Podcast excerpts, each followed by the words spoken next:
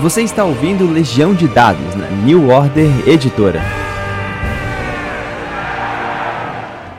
O anel deve ser destruído. E suponho que acha que cabe a você fazê-lo. E se fracassarmos, o que será?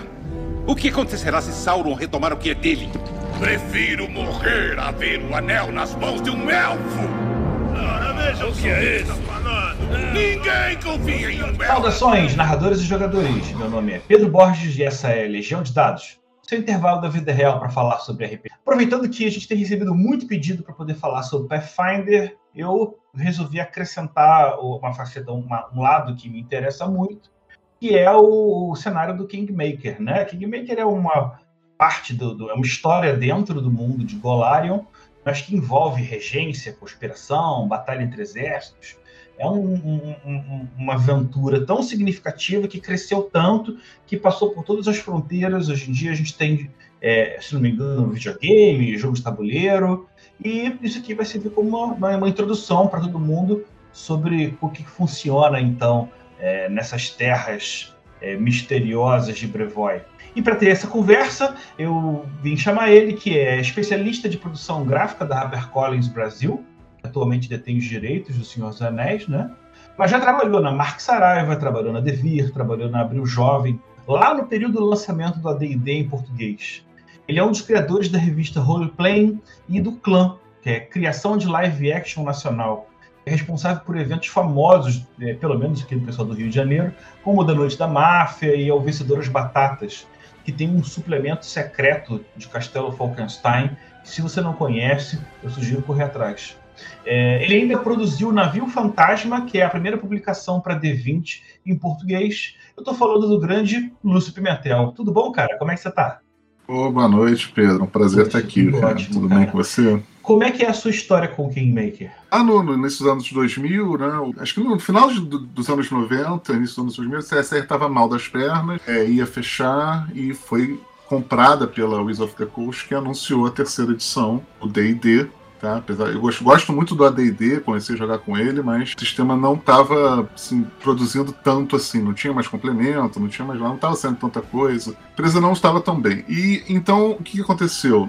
É, com essa terceira edição, eles fizeram uma licença aberta que qualquer empresa podia lançar livros pelo sistema, de, pelo sistema D20 usando as regras do D&D, caso a terceira edição e depois 3.5 o que aconteceu? Eles terceirizaram alguns cenários e algumas coisas que eles não queriam fazer internamente. E Ravenloft, Dragonlance, e resolveram ficar com os básicos e lançar o, o CERN ali e deixar outras companhias fazer. É, a Dragon e a Dungeon, que eram as revistas que a TCR tinha desde lá de trás, lá do, eles terceirizaram por uma companhia chamada Paizo, que se não me engano foi criada para isso mesmo. Fazia várias revistas, fazia revistas de, sempre com público nerd, tá? Eles começaram para fazer módulo, só aventura Eles no início era, era só para dungeon, e aí chegou um tempo eles pegaram, chegaram a pegar Dragon. É, eu, eu, o que eu me lembro é que eles faziam Dungeon e Dragon, eles faziam as duas, só que a Dragon, que era sempre a, a, revista principal, acabou virando secundária porque eles faziam muito bem essa parte de aventuras. E, e foi lá na Dungeon que eles começaram a, a fazer os, os Adventures Path, as trilhas de aventura, que é uma ideia que já é até anterior. O próprio Dragonlance lá atrás tinha um Adventure Path, tem aquela série dos, dos gigantes ali, do Gygax saindo no AD&D primeira edição. Eles começaram a fazer esses Adventures Paths, isso foi um, uma coisa de extremamente sucesso entre os jogadores, eles ficaram loucos assim de ter uma campanha. E o que, que é o, um, uma trilha de aventuras, pelo menos da Paz? Né? É, é uma campanha épica, começa no primeiro nível ali, local, bem aquele personagem iniciante que não, não tem muito fazer nada, com aquelas campanhas de simplesinhas. Você vai avançando até chegar ali nos níveis 15 ou 16 e, e ter uma realmente uma, descobrir ao longo da campanha que você está envolvido numa trama que muito provavelmente vai ameaçar o mundo inteiro de alguma forma e você tem que impedir isso, tá? Então, assim, é, é, um, é uma ideia legal que muitos, muitos jogadores gostam, assim, eles faziam isso muito bem. Claro que, assim, uma campanha é, é difícil você fazer, então tem algum... É inevitável que tenha algum railroading ali, uma trilha ali, até o nome é Path, né? A gente traduz como trilha. Mas são campanhas épicas interessantes, assim. Isso é um estilo de jogo muito bom. Então, assim, eles chegaram a fazer lá Dragon mesmo, se eu não me engano, três Adventure Paths. Uma chegou a sair um livrão capa dura, que é o é, a Cidade Acorrentada, né? Shackled City. Era uma, uma campanha de cidade, que a cidade é construída dentro do, da caldeira de um vulcão adormecido, né? Seja, muito interessante. Não tem como dar certo isso, né? Mas muito interessante. E assim, lançaram acho que mais duas. E quando tava. Quando a, a, a Wizard of the Coast resolveu fazer a quarta edição, eles pegaram de volta a, a Dungeon e a Dragon. Incluindo o serviço de assinatura digital que eles tinham, que eles apostavam nisso. Então a Paizo ficou sem o, a galinha dos ovos de ouro dela. E, e, até tem uma série de artigos que eles lançaram ali no próprio blog deles contando essa história, o desespero que eles tinham. Imagina, você tem uma empresa, você tem é, dezenas de funcionários que são. Você tem uma relação ali de amizade ou, ou, de parceria e você vai ter que mandar todo mundo embora, tá? Assim, porque não tinha o que fazer. E aí eles resolveram arriscar, resolvendo fazer um, uma série de módulos e, e um, uns livros de, de, trilha de aventuras. Provavelmente por contrato não podiam fazer uma revista, não podiam fazer, sei lá, uma revista é, Beholder e, e continuar lançando, não dava uma publicação semelhante ao que faria antes. É, não, provavelmente não podiam, tá? Então eles passaram a lançar uma série de, de aventuras e ofereceram para os, os clientes deles que tinham assinatura na, na Dragon e na Dungeon de migrar os meses. Ou, ou você podia pedir seu dinheiro de volta ou migrar os meses que faltavam para esse. E para surpresa deles, sim, em massa a galera aderiu e sim, você vê que tinha um público da companhia mesmo, da Paizo, que gostava do, do trabalho que eles faziam. E, eu não sei se vocês acompanham, mas eles têm um site que tem um fórum, eles são muito participativos e, e dão muita. É, interagem muito com o público deles, isso ajuda a criar um. O conceito da sociedade Pathfinder, a sociedade Starfinder, é, acho que, a culminação dessa boa relação que eles têm com o público deles, né? Eles acham... Sim, com certeza. E... É, eles tentaram fazer uma coisa meio como uma RPGA, que tinha um, um cenário vivo de campanhas que você é, podia é. jogar e fazer. Se por um lado eles foram se sentiram apunhalados, né? Porque a, a dona do D&D tinha tirado, né? O que você comentou dos ovos de ouro, eles podiam se aproveitar de uma brecha que na verdade que era a própria licença D20, né? Que até tinha a versão OGL dela da qual era possível, então, eles criarem o D&D deles, né? E a ideia era a própria... Eu lembro muito bem dessa chamada, né? É o 3.75. É, é o, que, o que aconteceu é que com essa quarta edição, eles a, a Wizard também anunciou que a quarta edição não seria uma licença tão aberta quanto a 3.5. E, e, o a D20, né? No, e o D20 ainda tinha um público muito forte que gostava do, do sistema. Foi quebrado, todo mundo, todo o mercado. É... A, a Wizard tinha o público inteiro na mão e ela conseguiu com isso quebrar mercado e fragmentar ele todo é, nesse momento é, mas que eles fizeram a quarta edição. A Hasbro entra como uma empresa de brinquedos que quer capitalizar de um novo nível, que é tão mais gigante que ela acha que se resetar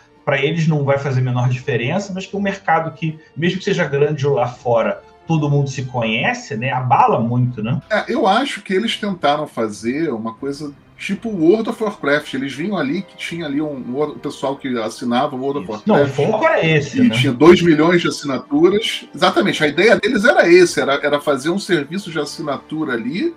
Ia ter a Dragon, a Dungeon, um programa de criação de personagem, de ficha, que todo, todos os jogadores iam pagar uma assinatura ia ser, ia ser o, o, o sucesso. Eles iam migrar o modelo de negócios deles de vender livros e produtos para vender um, um, um conteúdo é, online que você pagava por mês. Mas não deu certo. É, mas vamos lá, a gente está seguindo a história pelo ponto de vista da Paizo, né? A Paizo, então, segurou a bandeira, né, do, da galera que se sentiu abandonada. Eles tinham que tomar uma decisão ali, ou eles migravam todas as linhas deles para a quarta edição. Eles não sabiam como seria a licença, o, o que, que eles poderiam fazer, com fechado, porque a Wizard não revelava ou eles optaram pela segunda opção, que era continuar no 3.5 e fizeram uma versão revisada dele, do 3.5, que eles chamaram de Pathfinder RPG, né? Que era é basicamente as regras dessa edição com uma revisão é, de coisas que não, não funcionavam, com um playtest grande que o, quarta edição praticamente não teve, fizeram um playtest escondido. E com isso eles liberaram ali, é, fizeram. mantiveram esse sistema vivo por quê? Por mais de 10 anos. Sendo ali. o primeiro, o mais é. vendido, né? Até, até pouco Pois tempo. é, eles conseguiram ultrapassar o DD. Assim, incrível é. como a, a Wizard meteu o pé de pés pelas mãos naquela quarta edição. Ficou sendo mais vendido por muito tempo, só mudou quando veio a quinta edição. Bom, nesse cenário aí, eles fizeram, eles começaram a fazer essas trilhas de aventura como um módulo, em vez de ser uma aventura é, na Dragon, que a Dragon, a Dragon na Dungeon, que a Dungeon tinha sempre três aventuras, e uma delas era do Adventure Path. Eles passaram a fazer um complemento maior, de 96 páginas, com a aventura em si, dividido em seis livros, sempre, essa foi a estrutura que eles fizeram, e com matérias complementares da região, monstros novos, tinha sempre um conto, é, tinha dicas de, de aventura, NPCs importantes, dicas de aventura ali dentro, às vezes um cenário secundário. Eles foram experimentando o formato ali. Se, por exemplo, se tinha uma cidade, eles faziam um gazeteiro da cidade. Isso também é, balizava todos os produtos da empresa naquele semestre, né? Eles tinham ali complementos, eles tinham, às vezes, um, um complementos para o jogador e para o mestre, baseado no, no Adventure Path. O, mais impressionante é o, é o, volume né, de publicação.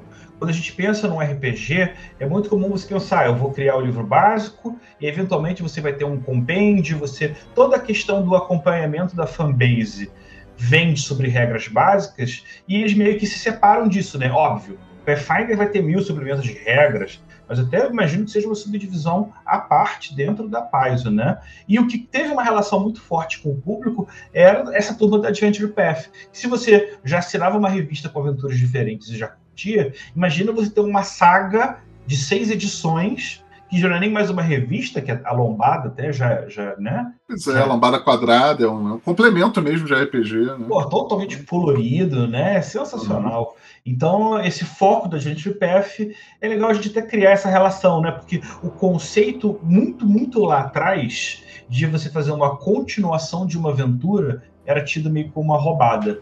Era tipo, ah, eu não vou vender o número 2 porque vou obrigar a pessoa a ter que jogar é, o primeiro, né? E aí você tem, uhum. na verdade, uma mudança de mentalidade, que é livro versus revista. Como o livro, tudo que você tem é, tende a ser aquela coisa definitiva, que está escrito na pedra, na revista você tem uma, uma, publicação que é mais fortuita, que ela é mais né, leve, que ela tem menos compromisso com isso ou aquilo. Mesmo que eles ainda assim levassem uma linearidade, eu acho fantástico. Mas o pessoal foi pouco a pouco, mês a mês, vendo, né? Você eh, tinha comentado que eram seis é, volumes. Eu já cheguei a ler sobre isso. Isso era feito de propósito, porque você tinha um ciclo do ano. Se eu não me engano, essas revistas saíam duas por mês, uma a cada dois meses. E aí você fechava o, o ciclo de ano deles para você ter, inclusive, uma evolução, porque geralmente no primeiro livro você vai estar com o pessoal do primeiro, terceiro, depois né, quinto ou sétimo. Essa evolução, uhum. ela não só vem de uma expansão geográfica, mas também como nível de, de dificuldade, né. É, com certeza. Deixa eu agora, eu respondendo a sua pergunta, assim, você perguntou a minha relação com o Pathfinder, né? É, com os, o, o, no caso desse livro específico. Eu, assim, eu, eu sempre gostei de aventura pronta. É, apesar de fazer as minhas minhas, e eu sempre procurei aventuras e comprei de diversos cenários e tudo. Na dungeon mesmo, eu comecei a ver um diferencial ali, umas aventuras assim, mais emocionantes, com oportunidades de roleplay, de combate, de desafio, e comecei a, a me empolgar com isso. Inclusive, eu comecei a, a me interessar pelo Eberron, porque por causa das aventuras, tinha uma aventura ali na, na, dungeon, na dungeon que eu achei fantástico. O nome era Chimes at Midnight, uma coisa assim. E é uma aventura toda de investigação que usava todos os elementos do, do Eberron. E aquilo ali me, me, cativou tanto que eu comprei o livro básico do Eberron e, e, na época fiz uma campanha nesse cenário, nesse mundo. E tenho todos os complementos aqui por causa disso. E, então, quando migrou de revista para complemento, eu, eu entrei junto e assinei. Fiquei assinando e por long, longos anos, eu tenho vários Adventures Paths aqui. Eu fui indo, e, e, até hoje eu, eu ainda mantenho, eu gosto muito dessa 3.5 aqui deles, né, o Pathfinder, e vou jogando, tá? Então eu cheguei a mestrar o, o primeiro, o primeiro Adventure Path, que é aquele Rise of the Rune Lords mais de uma vez. Não terminei, mas mestrei. É, e eu li, li, todos a partir daí, né? O que eu mais gostei depois do desse Rise of the Rune Lords foi o esse Kingmakers, tá? Kingmaker eu achei fantástico. Eu também sou um entusiasta do Birthright. Legal. A gente está falando de Eberron e Birthright, né? Para quem não sabe, esses são os na ordem, né? O Eberron foi o último e o Birthright, Birthright o penúltimo cenários de campanha do AD&D segunda edição, lá do final dos anos 90, né? O Eberron tem uma... O Eberron, o Eberron já foi para três, terceira edição. É, tá? ela, não chegou a ter para... Não, não chegou a ter. Então o Birthright foi o último do, do, da segunda e o Eberron foi o primeiro da, terceira, né? Num período de que também já não tinha mais o hábito de, de, de publicar ou apostar em cenários de campanha. Mas o Birthright é a relação que a gente tem direta com o Kingmaker que a gente está falando hoje. Porque quem joga RPG sempre vai ter uma galera, ou conhece alguém, ou tem essa curiosidade de ter a noção do crescimento. Você é aventureiro, você vai ficando poderoso, mas e aí? Chega uma hora que eu tenho um exército, que eu tenho um reino, o que, que acontece? O que, que as regras vão me, me, me atender nesse sentido? E eram poucas coisas. Eu lembro na caixa preta do Mentzer, na caixa verde, acho que a caixa verde, Companion, tinha algumas regras, era uma coisa meio torta. O Birthright deu uma boa de uma, de uma evoluída, mas tinha um cenário tão grande, tão vasto, que ele meio que não se, se aprofundava em nenhum deles, né? Você tinha todo um leque de domínios. O que, que o, o, o Pathfinder faz? Ele entra e fala: não, em vez de ficar abrindo um mundo enorme, vamos pegar uma região específica e botar só aventura, material para o pessoal jogar dentro disso. É, não, você falou do, do Mancer, ele tinha uma proposta mesmo disso, né? De, de ser modular, de você começar como um aventureiro explorando masmorra, aí no Expert você ia explorar o Wilderness, e aí depois você começava a ter umas coisas de influência de barão, e você eventualmente virava um, um rei ali, um, um, duque, e tinha exércitos, e, e decidia o destino do mundo. E depois tinha essa modularidade, tá? E depois tinha Deus, aí tinha mais 36 níveis pra você jogar como Deus. Não era Deus, né? Era imortal, né? É, caixa dourada. É.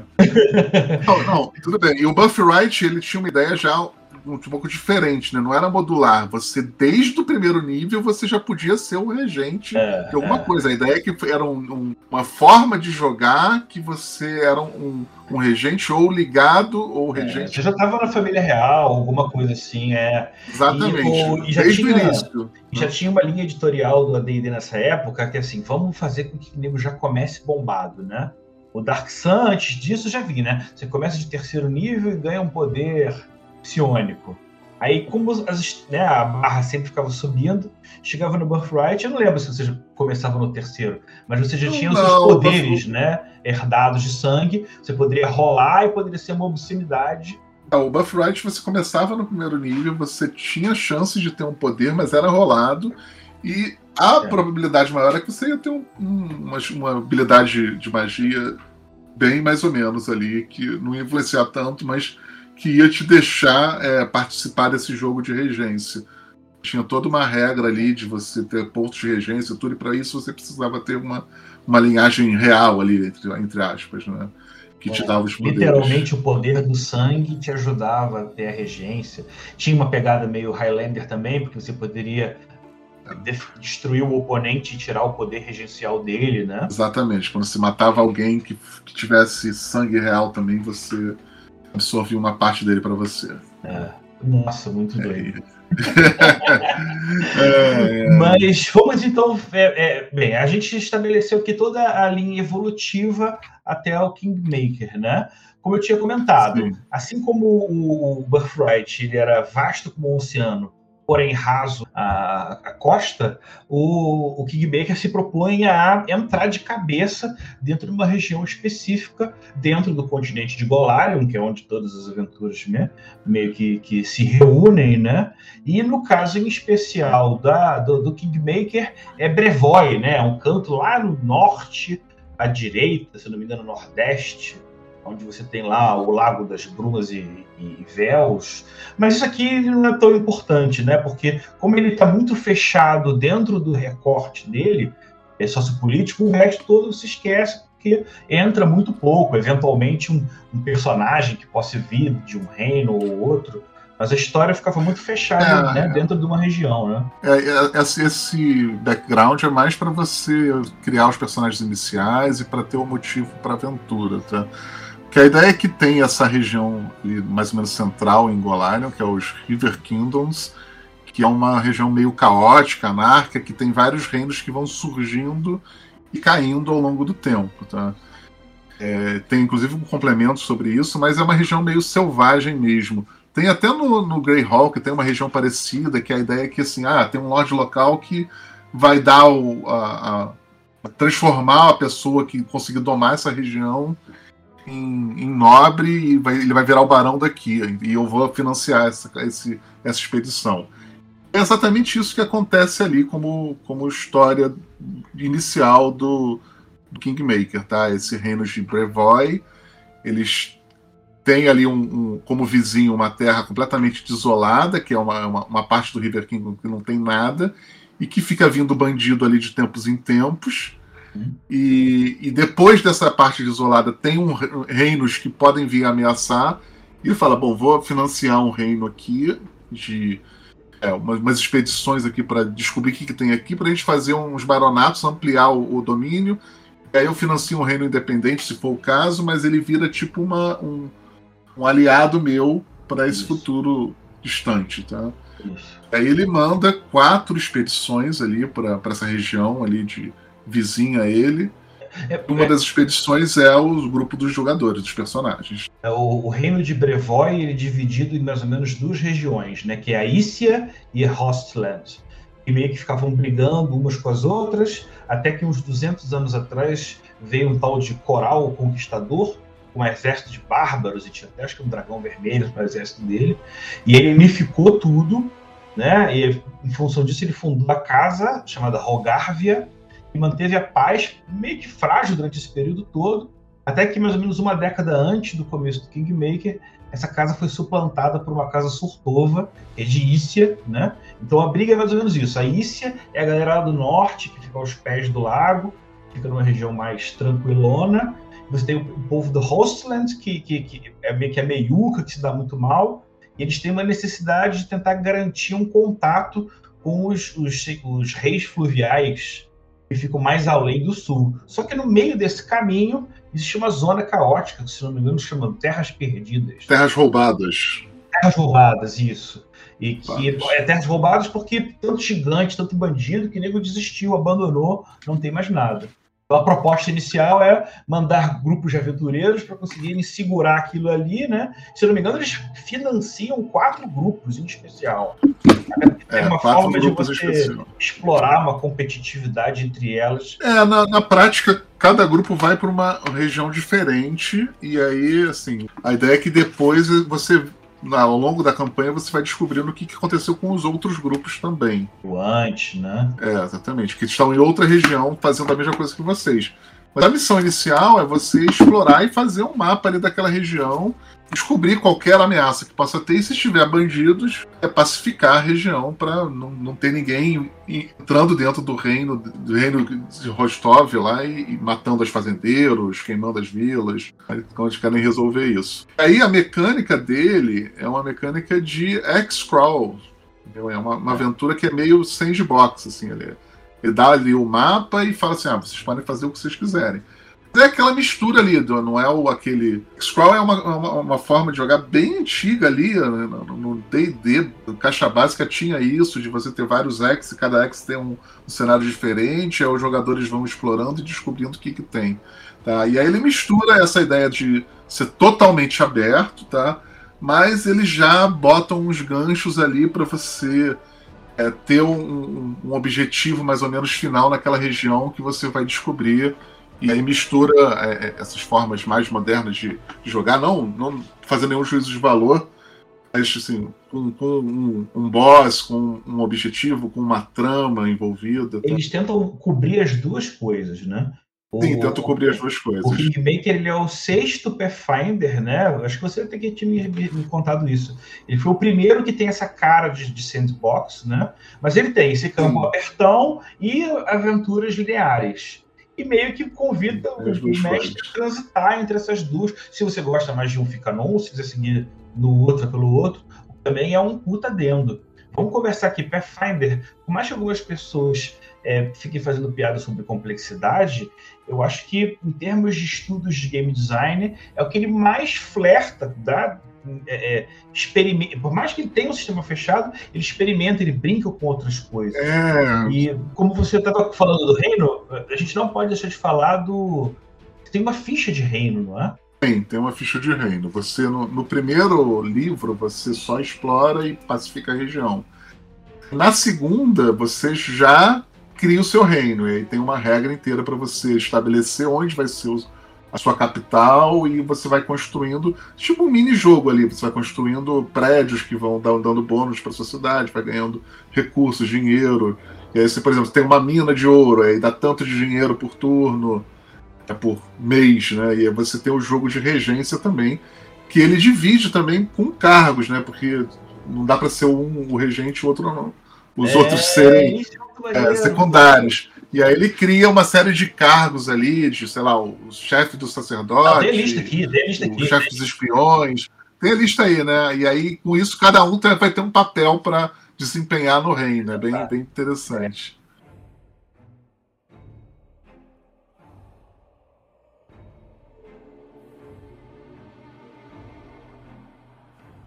É,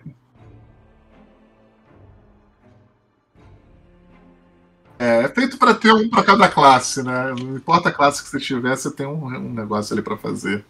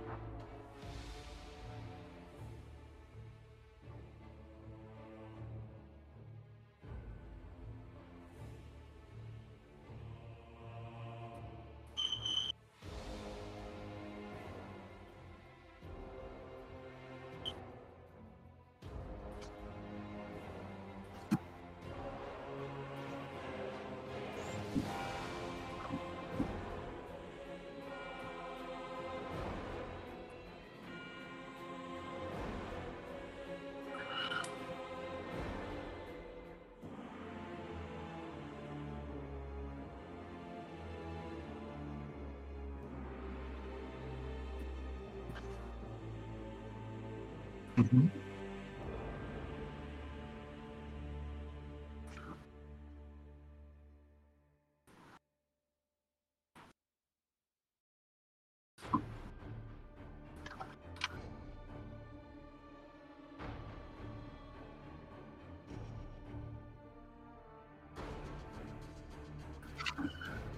É, eu comecei e, e, não cheguei a concluir. Eu tive que interromper a campanha, infelizmente. É. Mas... É, eu vou, vou dizer que eu, que eu interrompi por motivos pessoais aqui, não teve nada a ver com a, com a campanha, tava ótimo, os jogadores eram excelentes, assim. Mas eu tive que dar uma parada, assim. Aconselho muito, é uma campanha assim. É, você tem diversos estilos ali, de acordo com, com o que você está procurando, a Paz lança esses Adventures Path de forma bem diferente. Entre esses seis, por exemplo, tem um que é meio Arabian é, é, Mil e Uma Noites ali, que você inspirado um pouco em Alcadim. Tem um que é mais de ladrões, tem um de piratas. Aí você escolhe o, que você, o tema que você quiser. Esse é realmente de, de você brincar de ser o, o líder e comandar um exército, comandar um reino. Isso é super interessante. O Kingmaker, ele tem uma edição de décimo aniversário que eu acho que foi em maio de 2019, uma campanha de crowdfunding é, é, que meio que para tentar ter o tamanho, o escopo do que seria de uma capa dura, né, do King Venture, é, Kingmaker Adventure Path. aí como livrão mesmo, né? É, se não me engano, foi financiado, obviamente. A, a, bem, o que eu sei é que a campanha ela vai ser convertida para Pathfinder segunda edição e é, apoiada por vários acessórios, um guia complementar, bestiário de monstros e NPCs, é, e até regra para quinta edição do D&D. Uma coisa que eu vou falar aqui é assim, que eu, as Aventuras da Paz, você, assim, ela, ela é uma trama, uma trama bem interessante que você não precisa jogar no D&D ou no Pathfinder. Você pode usar qualquer cenário, qualquer regra que você é Isso, décima terceira era. É, você pode usar GURPS, você pode usar... Crônicas. É, pode usar é. crônicas. Pode, pode usar, assim, Savage Worlds ia funcionar bem, entendeu? Porque a trama é interessante e legal. Claro que você vai ter um trabalho enorme de adaptar. Se você quiser jogar no, no, no Pathfinder com as regras, você não tem que fazer nada. Você só tem que ler, entender e e adaptar de acordo com o seu gosto. Mas você não vai ter que criar a ficha de todos os, os personagens. Tá? Muito bom. Cara, eu acho que a gente conseguiu dar uma pincelada boa aqui sobre, sobre esse universo. É, que, do videogame. É legal falar do videogame. É, você chegou a jogar? Você pegou? Eu não. Cheguei, cheguei. Você quem lembra que jogou o Baldur's Gate? Cara, é, ali um jogo antigão de computador que era pô, inacreditavelmente bom pra época, tá? Você controlava um grupo de aventureiros tinha uma história ali, Forgotten, é, aquele reino, reinos esquecidos. Que você... ele, ele sempre está alinhado à edição mais atual da, época de respectiva, né? É, foi, no, foi pro AD&D que ele saiu, tá? Saiu o Baldur's Gate 1 e 2 e eu acho que o 3. E recentemente saiu um novo aí, eu acho Cara, que não, eu aposto que saiu para terceira edição, para quarta edição. É, é, no estilo do do Baldur's Gate, daquela visão de jogo. Ah, tá. Você tá falando do Baldur's Exatamente, Gate. Ele, ele é estilo de você lateral. Cada um cria um personagem, você cria uma parte, e aí. Não, você cria um personagem, e aí eventualmente você pode é, ir acrescentando NPCs ao grupo, como era no Baldur's Gate. Ou você tem uma opção de você criar, de você contratar mercenários e aí você cria o grupo que você quiser, super otimizado da forma como você achar melhor. Eu não aconselho isso, porque os NPCs todos têm histórias próprias e, de acordo com combinação entre eles no seu grupo, pode gerar conflitos, ou outros NPCs que você encontra ao longo do mundo. Mas é aquilo, tem, tem, vou, vou voltar para o jogo. Tá? Você começa ali com. explorando ali, é, é justamente o, a trama toda do, do RPG de, de mesa mesmo. Tá? Você começa explorando e depois tem aquela regra de você criar o seu reino, aí você vai construindo coisas e vai expandindo e vai explorando cada vez mais. Tem uma coisa que eu acho muito interessante para quem vai jogar o RPG de mesa, vale a pena você dar uma olhada lá, porque eles expandem muito conhecimento do lore. Porque o, esse jogo de, de Kingmaker ele tem uma, uma trama longi, longínqua, né? Você tem um inimigo final ali que está manipulando desde o início. E no, no videogame ele já dá umas ideias de você já dar dicas ao longo do, da campanha, desde o início você já botando, ele vai aparecendo por sonhos esse, é, essa vilã, para você ter uma ideia. É, o próprio vilão inicial, que é o, o Gamo, sei lá, o é servo, o Lorde, né? O Lorde Alce, eu acho. É, Lorde Alce, né? Ele no, no RPG, ele, assim, você praticamente não tem muita oportunidade de conhecer a história dele. No RPG, no, no, no videogame, ele dá uma, uma trama toda para você conhecer o passado dele antes de você encontrar ele, que deixa muito mais interessante o combate, você saber que, como é que é o seu inimigo, por que, que ele está fazendo aquilo. E assim, muita ideia de NPC, muitos cenários expandidos. Tem uma coisa também que, que ele usa muito, que é, é interessante para você aproveitar porque assim, você tem aquele cenário de exploração e depois, uma vez que você passa no X, você dificilmente volta.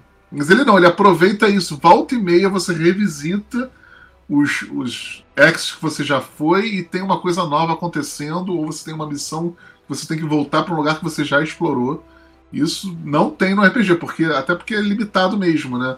No livro 1 você tem um mapa ali hexagonal para você explorar, no livro 2 é o mesmo mapa, mas você termina de explorar ele, e o livro 3 é um outro mapa. Você não vai voltar lá para o mapa inicial, né? Não tem essa oportunidade.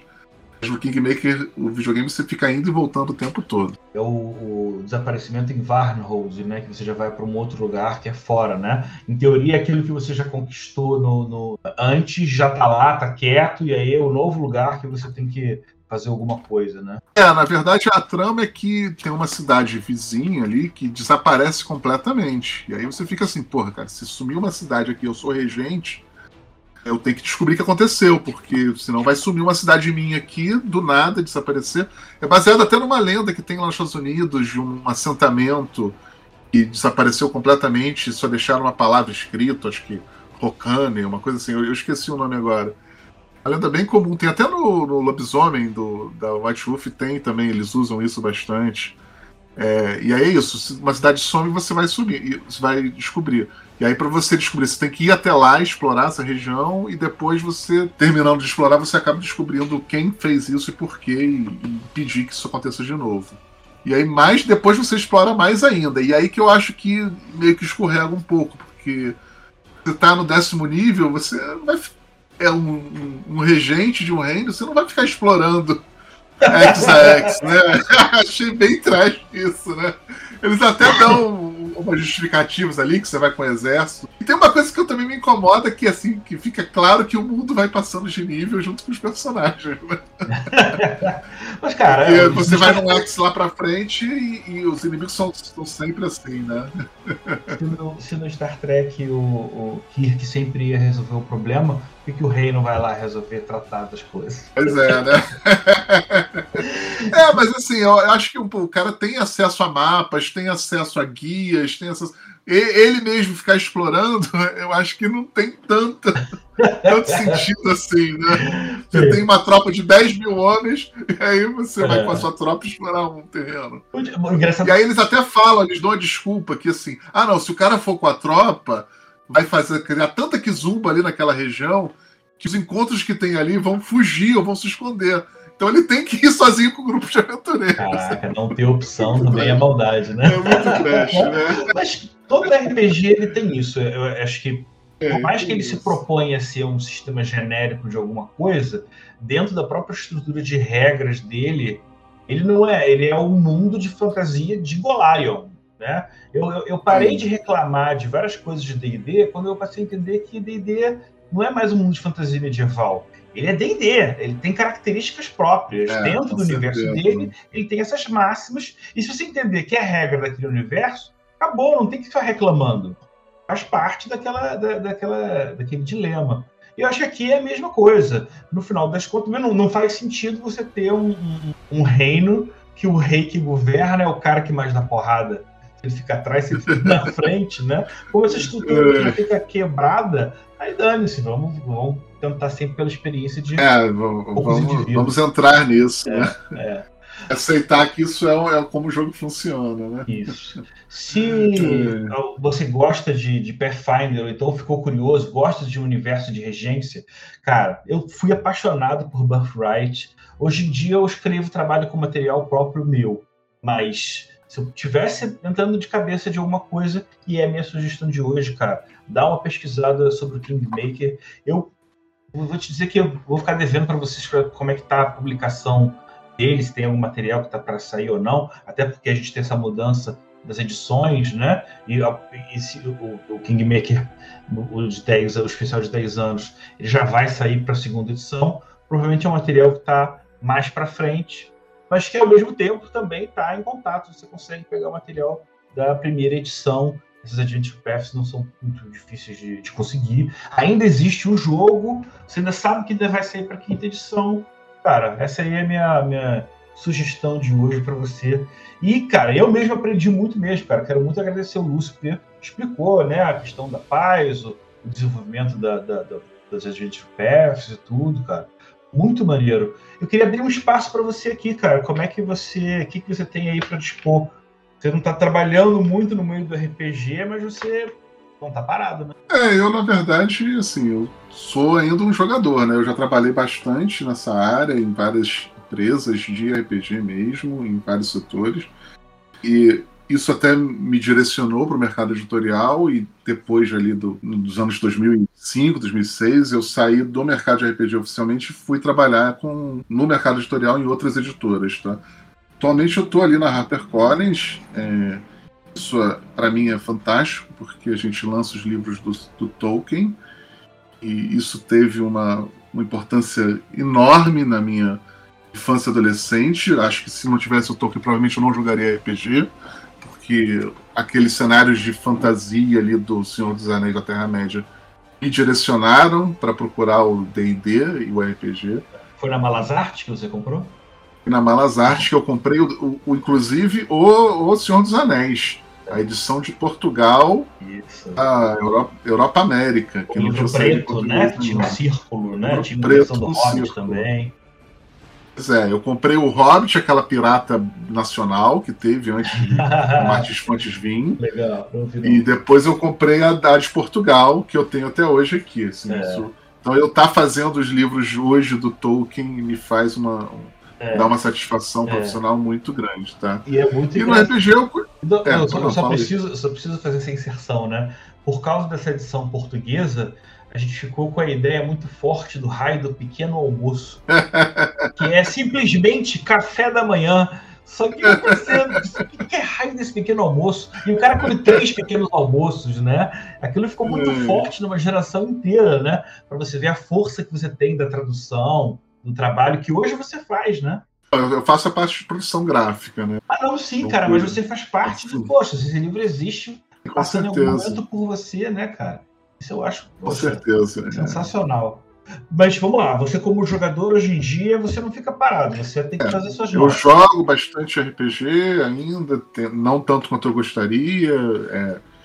Estou ali acompanhando os podcasts, volta e meia. Não faço nada profissionalmente de RPG, tá? Não tenho nenhum plano de médio prazo de fazer isso, curto, tá?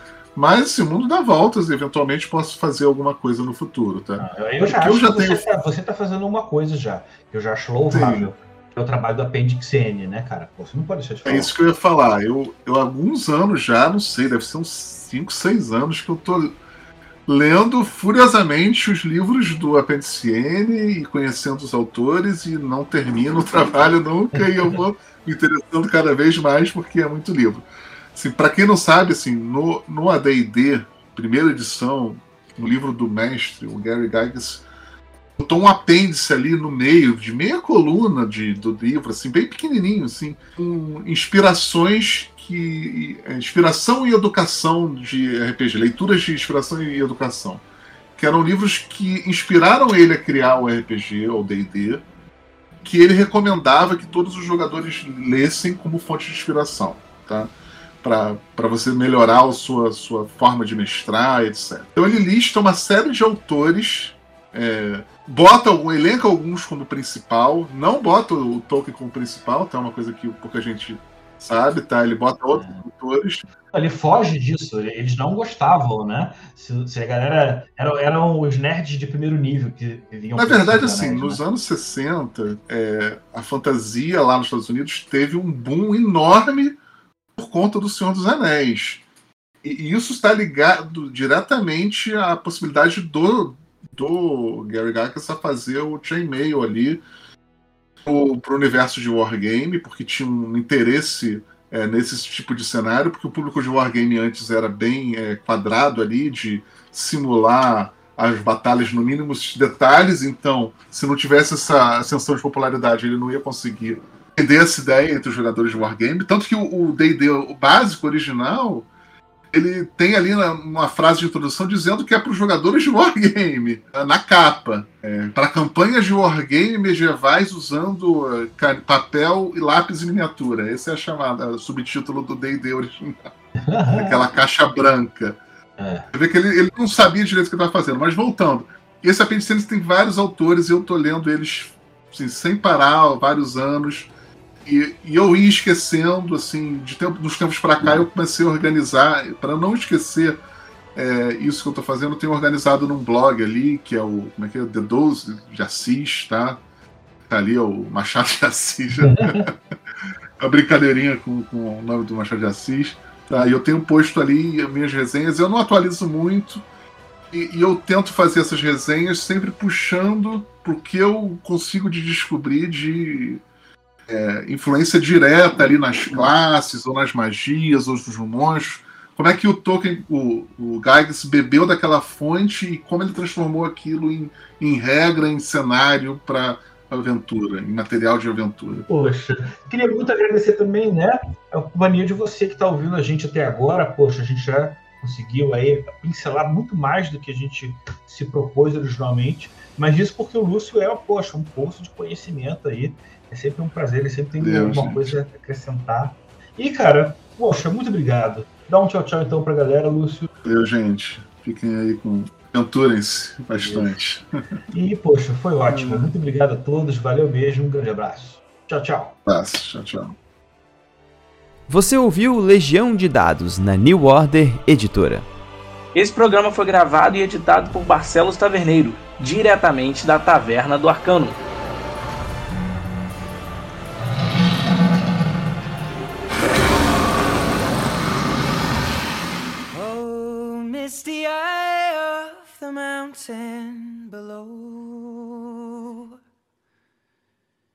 Keep careful watch of my brother's souls.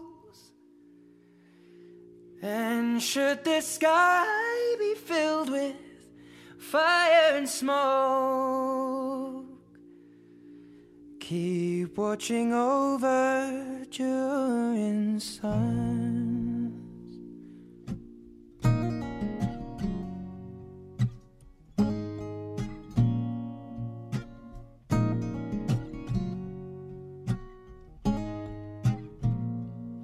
This is to end in fire, then we shall all burn together. Watch the flames climb high into the night, calling out, Father, oh, stand by and we will watch the flames burn over on the mountainside. High.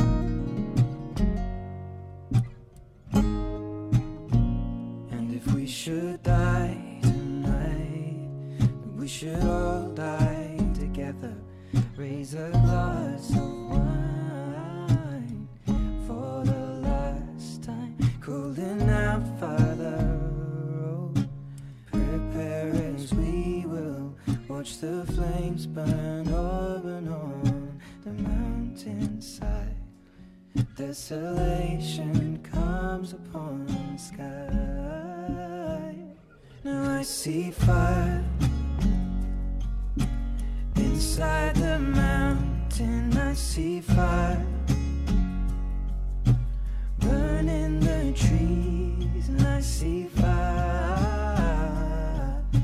hollow in soul. I see fire blood in the breeze, and I hope that you